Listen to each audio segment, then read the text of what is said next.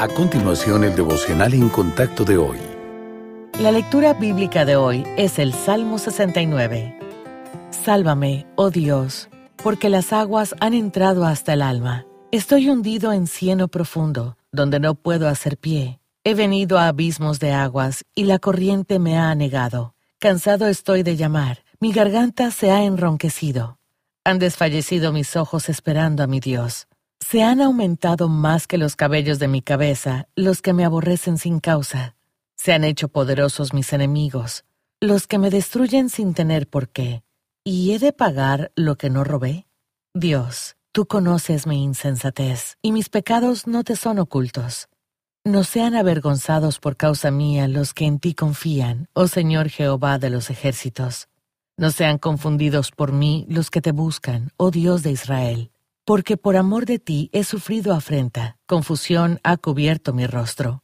Extraño he sido para mis hermanos y desconocido para los hijos de mi madre, porque me consumió el celo de tu casa, y los denuestos de los que te vituperaban cayeron sobre mí.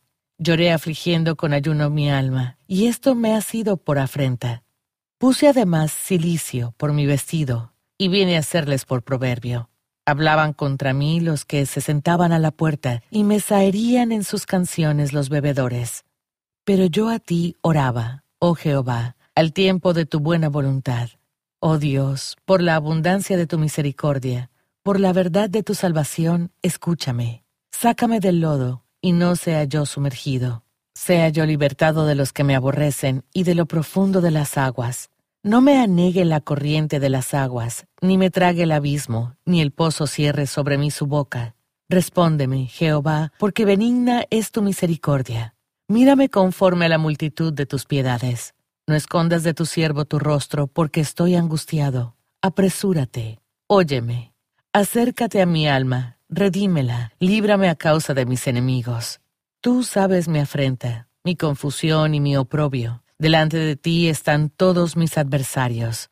El escarnio ha quebrantado mi corazón, y estoy acongojado. Esperé quien se compadeciese de mí, y no lo hubo, y consoladores, y ninguno hallé. Me pusieron además hiel por comida, y en mi sed me dieron a beber vinagre. Sea su convite delante de ellos por lazo, y lo que es para bien por tropiezo. Sean oscurecidos sus ojos para que no vean, y haz temblar continuamente sus lomos. Derrama sobre ellos tu ira, y el furor de tu enojo los alcance. Sea su palacio asolado, en sus tiendas no haya morador, porque persiguieron al que tú heriste y cuentan del dolor de los que tú llagaste. Pon maldad sobre su maldad y no entren en tu justicia. Sean raídos del libro de los vivientes y no sean escritos entre los justos. Mas a mí, afligido y miserable, tu salvación, oh Dios, me ponga en alto. Alabaré yo el nombre de Dios con cántico, lo exaltaré con alabanza. Y agradará a Jehová más que sacrificio de buey o becerro que tiene cuernos y pezuñas. Lo verán los oprimidos y se gozarán. Buscad a Dios y vivirá vuestro corazón, porque Jehová oye a los menesterosos y no menosprecia a sus prisioneros. Alábenle los cielos y la tierra, los mares y todo lo que se mueve en ellos porque Dios salvará a Sión y reedificará las ciudades de Judá, y habitarán allí y la poseerán. La descendencia de los siervos la heredará, y los que aman su nombre habitarán en ella. Cuando David escribió el Salmo 69, su vida no estaba bien. Se encontraba en gran angustia, porque lo perseguían adversarios implacables. Su cántico ante el Señor incluía tanto un lamento por su dura situación como un llamado a la justicia divina contra sus enemigos. Pero a medida que David seguía derramando su corazón a Dios, el tono de su oración comenzó a cambiar. Antes de que terminara el salmo, sus palabras expresaban gratitud.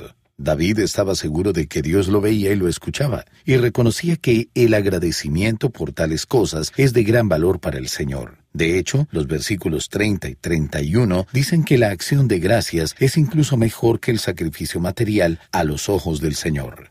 Puede ser difícil imaginar que Dios podría estar más complacido con las ofrendas de nuestro corazón que con los presentes que fluyen de nuestras finanzas. Pero las palabras de David nos recuerdan que la economía de Dios no es como la nuestra. El verdadero valor de las cosas tangibles que le ofrecemos, ya sean bienes materiales, tiempo o talento, tiene importancia solo como expresiones externas de lo que hay en nuestro corazón. De hecho, la gratitud es la razón por la que le ofrecemos otros presentes a nuestro Padre Celestial.